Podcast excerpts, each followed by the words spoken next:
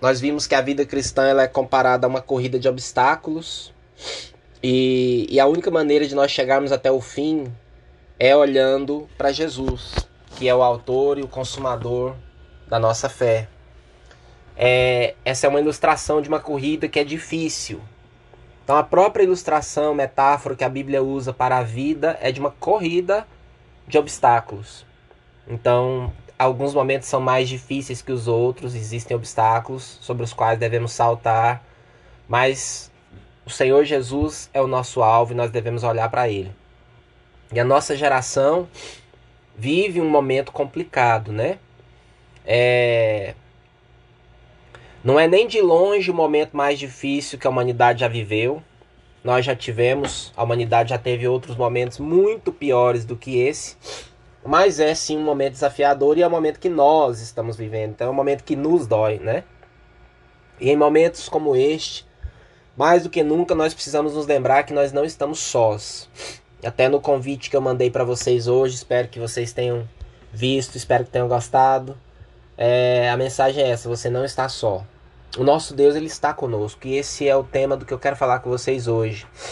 O tema da mensagem de hoje é Emmanuel, Deus conosco. Na verdade, Deus ele fez questão de colocar um lembrete de que ele está conosco no nome do filho dele.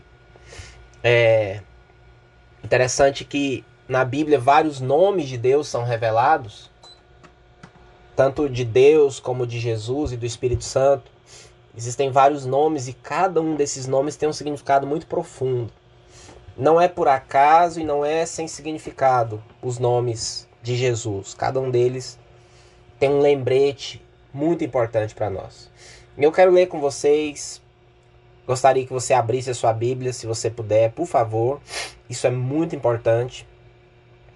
Quero ler Isaías, capítulo 7. Quem não tiver possibilidade de abrir a Bíblia, apenas ouça, eu vou ler para você. É, Isaías, capítulo 7. Se você tiver com Bíblia de papel aí, fica bem no meio, logo depois de Salmos. Isaías, capítulo 7. Eu vou ler com vocês os versículos 1 e 2 e depois o versículo 14 de Isaías 7. Diz assim: Peca, filho de Remalias, rei de Israel, atacaram Jerusalém, mas não puderam vencê-la. Informaram ao, ao rei: A Síria montou acampamento em Efraim. Com isso, o coração de Acais e do seu povo agitou-se, como as árvores da floresta agitam-se com o vento. Então aqui é um momento em que uh, Israel está sendo atacada, Judá está sendo atacada, na verdade.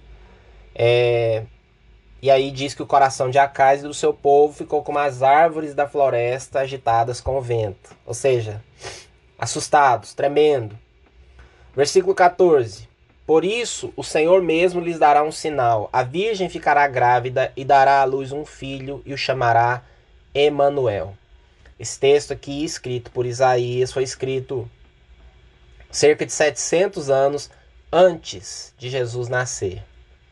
E esse texto vai se cumprir no nascimento de Jesus em Mateus capítulo 1. Se você puder abrir, eu quero ler também. Mateus capítulo 1, versículos 18 a 25. Hoje eu vou ler alguns textos, então quem tiver com a Bíblia mantenha ela aí no colo para a gente poder acompanhar. Mateus capítulo 1, 18 diz assim: Foi assim o nascimento de Jesus Cristo. Maria, sua mãe, estava prometida em casamento a José, mas antes que se unissem, achou-se grávida pelo Espírito Santo. Por ser José, seu marido, um homem justo, e não querendo expô-la à desonra pública, pretendia anular o casamento secretamente. Mas depois de ter pensado nisso, apareceu-lhe um anjo do Senhor em sonho e disse: José, filho de Davi, não tema receber Maria como sua esposa pois o que nela foi gerado procede do Espírito Santo.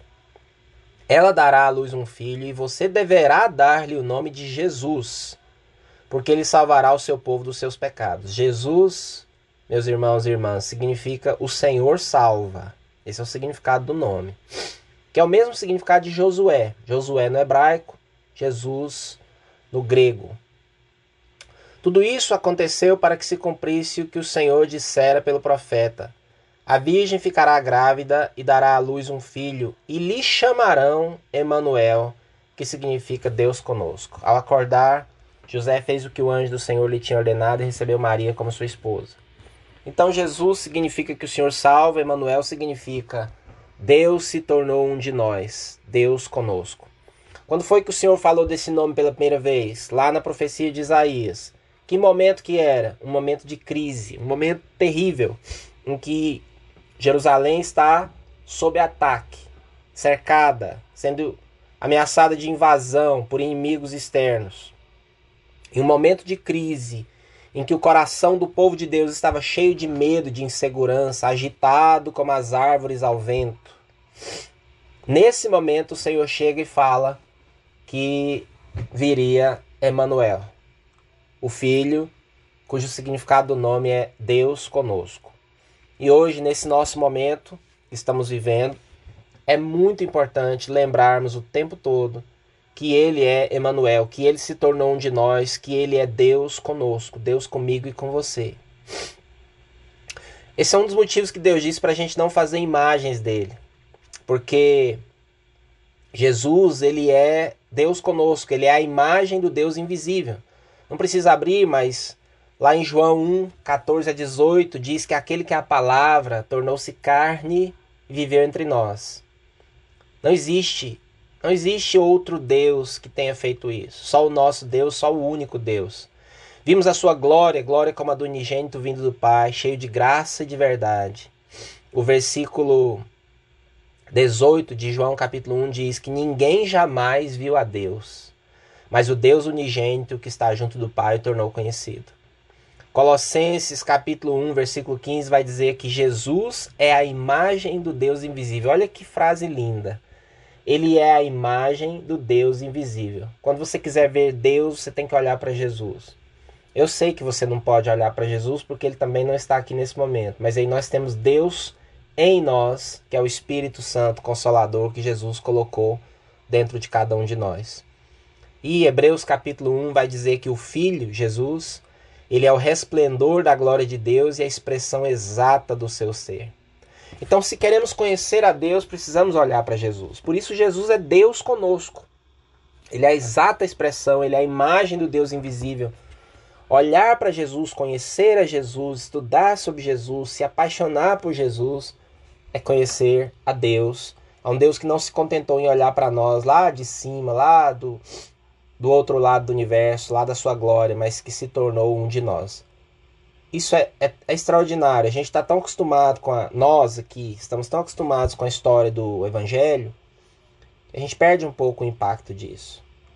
Mas é você imaginar que, os, que o ser mais poderoso que o universo, o rei do universo, aquele que é maior que o universo, o Deus invisível, o Deus que criou todas as coisas se tornou um de nós.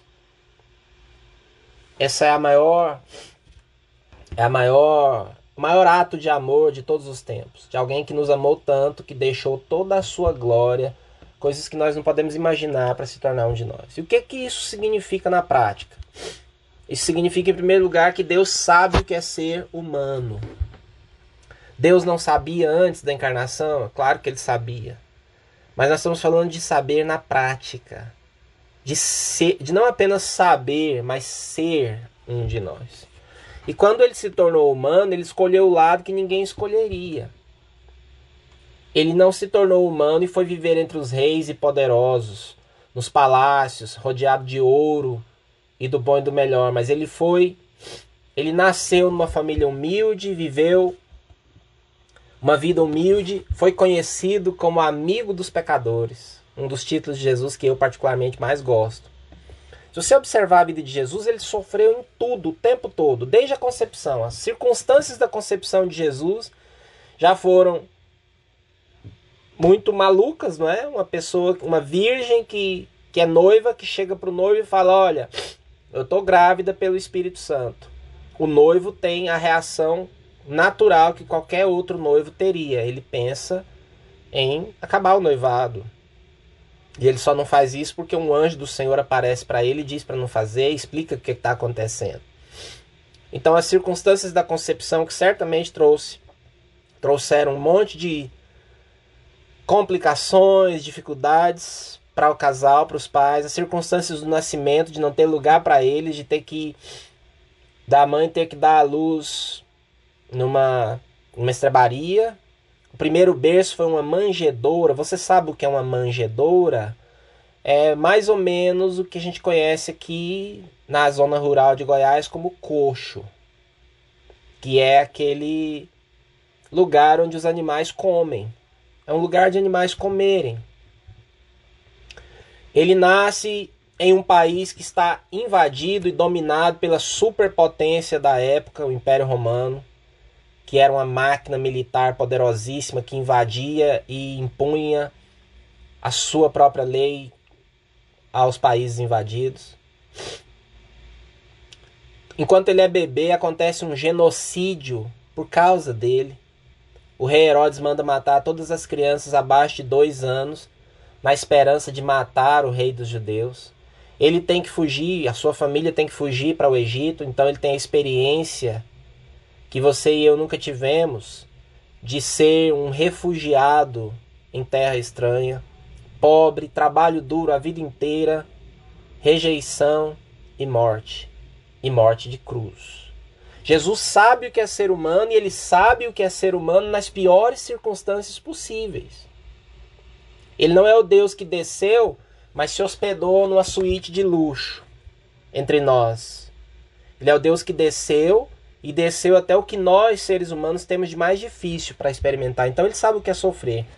Quando você lê o livro de Jó, que é um livro basicamente sobre um homem que sofreu demais perdeu tudo que tinha, perdeu todos os seus bens num dia, perdeu tudo, ainda perdeu os seus filhos e perdeu a saúde. Se você nunca leu o livro de Jó, recomendo que você leia. É um livro maravilhoso. Jó, no meio da sua dor, ele questiona a Deus, ele faz várias perguntas para Deus, e uma das coisas que ele diz, lá no capítulo 10, ele diz assim: para Deus, ele fala para Deus: Acaso, Senhor, tens olhos de carne enxergas como os mortais? Naquele ponto da história, se considerarmos a linha do tempo, do espaço-tempo, não. Deus não tinha olhos de carne, Deus não enxergava como os mortais. Ele pergunta mais: Teus dias são como os de qualquer mortal? Os anos de tua vida são como os do homem? E a resposta é não. Naquele momento, na linha do tempo, do ponto de vista humano, não. Porque Jesus só vai nascer milhares de anos depois. É claro que para Deus que vive fora do tempo, além do tempo, mas isso é outra história. A Bíblia diz que Jesus já tinha sido sacrificado desde a fundação do mundo. Mas Jó, do seu ponto de vista humano, está dizendo assim: Deus, eu queria que o Senhor vivesse o que eu estou vivendo. Eu queria que o Senhor enxergasse como eu enxergo. Eu quero um Deus empático. Eu quero um Deus que se coloque no meu lugar. Eu quero um Deus que veja as coisas como eu vejo. Que sinta na pele o que eu estou sentindo. E depois de Cristo, Deus pode responder essa pergunta: sim, eu tenho olhos de carne, sim, eu enxergo como os mortais, sim, eu sinto o que vocês sentem. Então, na próxima vez, meu irmão, minha irmã, que você sentir dor, na próxima vez em que a vida te doer, seja qualquer tipo de dor que for, não apenas dores físicas, mas dores emocionais, rejeição, traição, ansiedade, medo, insegurança, o que for. Lembre-se de Emmanuel, Deus conosco. Ele sabe o que é ter medo, ele sabe o que é amar, e quem ama tem medo. Se você ama alguém, você tem medo. Isso é uma coisa da condição humana. E Jesus sabe o que é amar. Na próxima vez que você sentir medo de qualquer coisa, sentir medo pelos seus, a próxima vez que você sentir a dor de uma perda, a gente sabe que isso faz parte da vida, mas a gente deseja que não aconteça quando acontecer, que você se lembre de Emanuel. Ele sabe o que é morrer. Isso você e eu não sabemos. A gente sabe o que é perder pessoas. Todos nós já perdemos alguém na nossa vida, mas nós nunca morremos. Mas Jesus já morreu, ele fez essa última viagem dos seres humanos e ele voltou para nos tranquilizar. Em todas as experiências humanas, Jesus pode dizer para mim e para você: Eu também. Não há nada que você chore para Deus, não há nada que você vá como a canção que cantamos, dizer para chorar aos pés da cruz, que o Senhor Jesus não olhe nos seus olhos e com muito amor te diga: Eu também. Não possa te dizer eu também, ele pode. Desde a abertura, quando a, a Andréia leu aquela, aquela poesia em que Deus é isso, Deus é aquilo, Deus se revela de tantas formas. Aquela poesia, de certa forma, já dizia o que eu estou dizendo agora. Deus ele está nas nossas experiências. Deus está na experiência da condição humana porque ele é Emmanuel. Jesus sabe tudo que nós passamos e ele pode dizer para você eu também. Então ele morreu. Ele sabe o que é passar pela experiência final, definitiva, a coisa que nós mais temos medo. A própria Bíblia diz que a morte é o último, o último inimigo a ser derrotado. Mas que Jesus já derrotou. Então Jesus morreu, mas ele voltou da morte, ele ressuscitou, venceu a morte. A próxima vez que você pensar na morte, que ela te assustar, lembre-se de Emmanuel. Jesus, na verdade, veio para resolver os três grandes problemas da humanidade: o problema do mal, por que, que o ser humano é mal, por que, que nós pecamos, por que erramos, por que fazemos coisas que não queríamos fazer, por que, que há pessoas que fazem coisas tão horrorosas, o problema da dor, por que sofremos, por que tanta. que é o que o poema lido pela Andréa começa perguntando, né? Por que tem fome na África? Clichêzão, né? Tem fome em todo lugar, inclusive. Por que tem. Por que estamos numa pandemia? Por que tanta coisa difícil? Esse é o problema da dor. Por quê? Quem nunca se perguntou isso?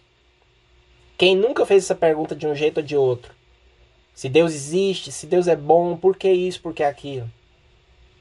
Jesus veio para resolver o problema da dor e o problema da morte. Por que as pessoas morrem? Por que morremos? Emanuel ressuscitou para nunca mais morrer. Romanos 6:9 diz assim, olha, não sei se você já viu esse versículo, olha que legal. Pois sabemos que tendo sido ressuscitado dos mortos, Cristo não pode morrer outra vez. A morte não tem mais domínio sobre ele. Outras pessoas na Bíblia ressuscitaram, mas morreram de novo.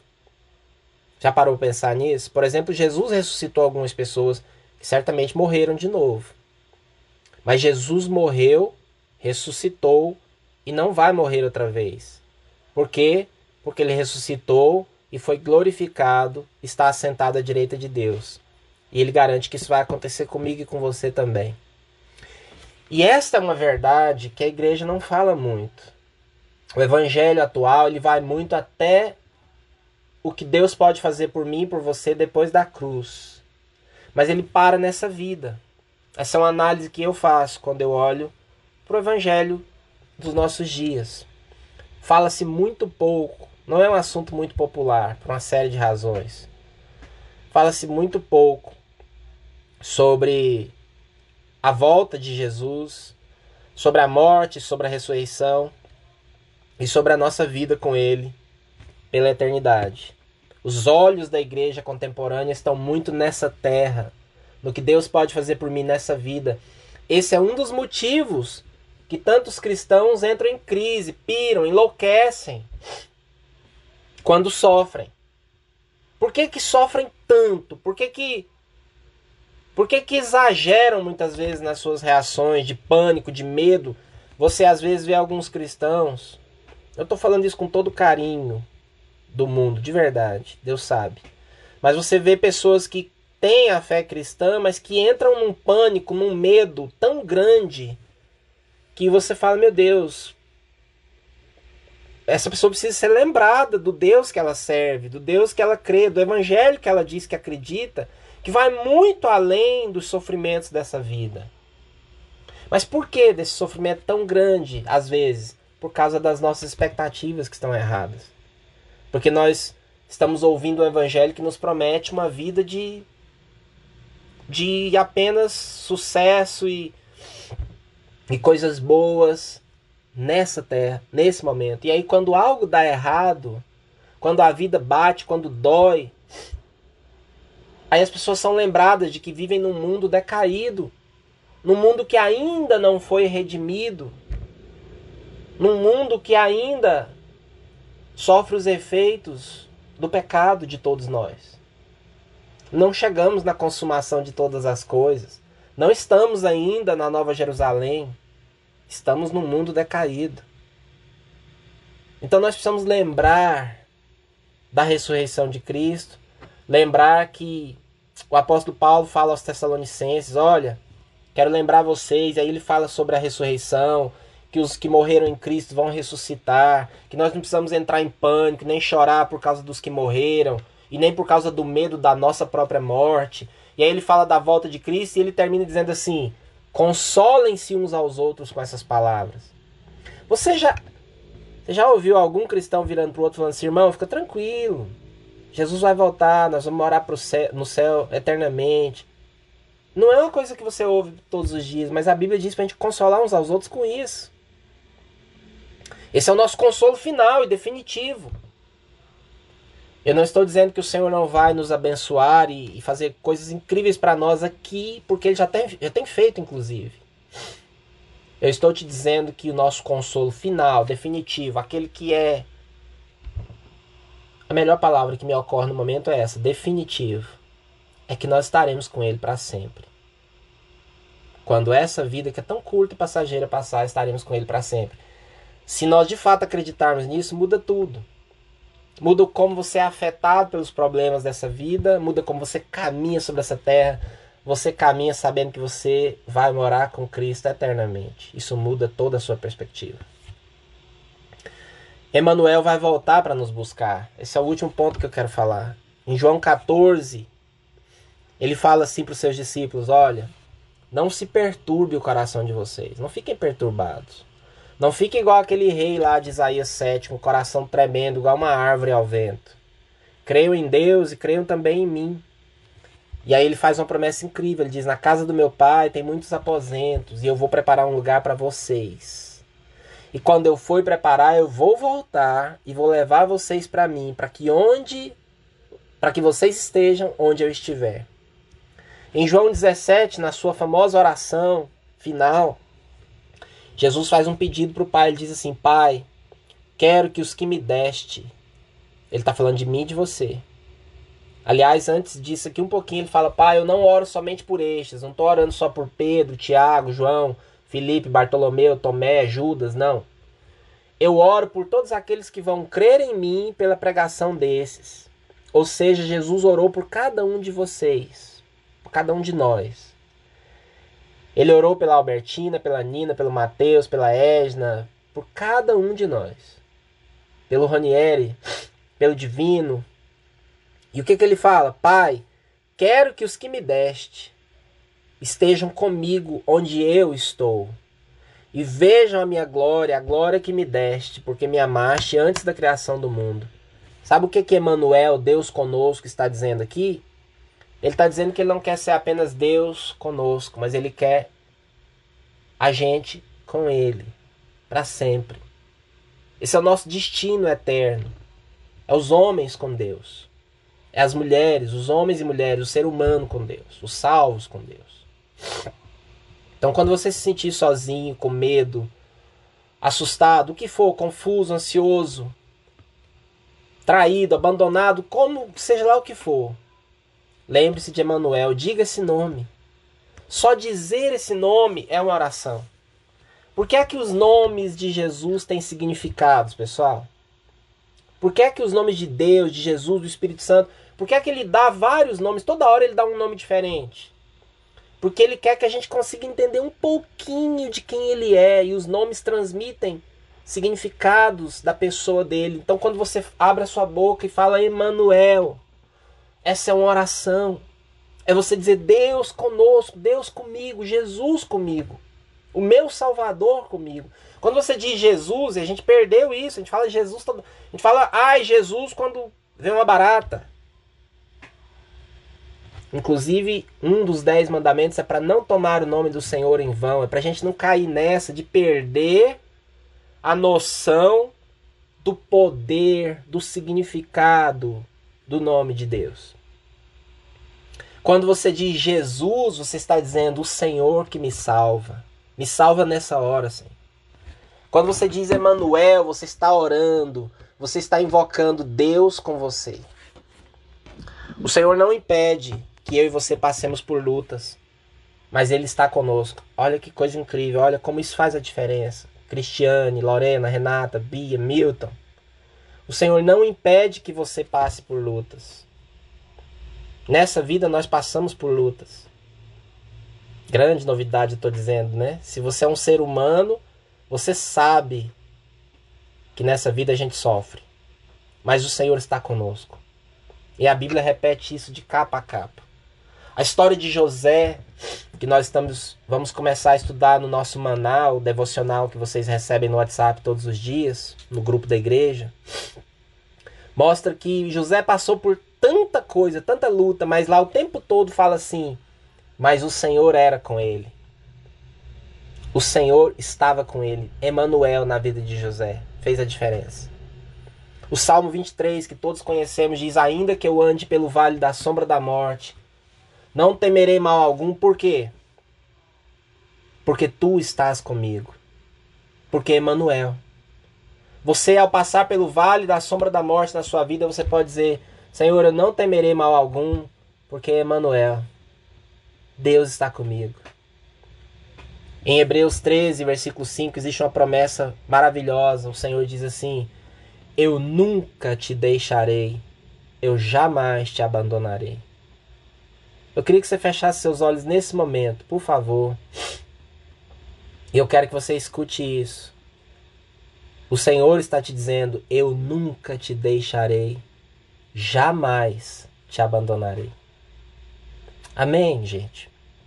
Então você não está só, Emanuel. Emanuel. E terminando, interessante, agora eu quero voltar lá em Mateus. Não sei se você prestou atenção, mas quando o anjo fala para José sobre os nomes de Jesus, ele fala: Olha, você, esse, seu, esse filho vai nascer e você deverá lhe dar o nome de Jesus, porque ele salvará o seu povo dos pecados. E aí mais para frente ele diz que Jesus seria chamado ou dependendo da versão, e o chamarão Emanuel. Então é interessante você observar que Jesus é um nome que Deus dá a ele. Emanuel é o nome que nós damos, porque Emanuel é da nossa perspectiva. É nós humanos dizendo: Deus conosco. Deus comigo e com os meus irmãos aqui. Deus com a gente. Então ele era Emanuel quando ele esteve na terra, porque ele estava com os homens e mulheres, com as pessoas. Ele é Emanuel para mim e para você, através do Espírito que habita em mim e você.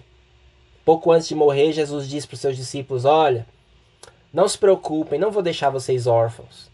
Eu vou, mas o Espírito, o Consolador, vai vir e vai habitar em cada um de vocês. E Jesus chega: Olha, é melhor para vocês que eu vá, porque raciocina comigo.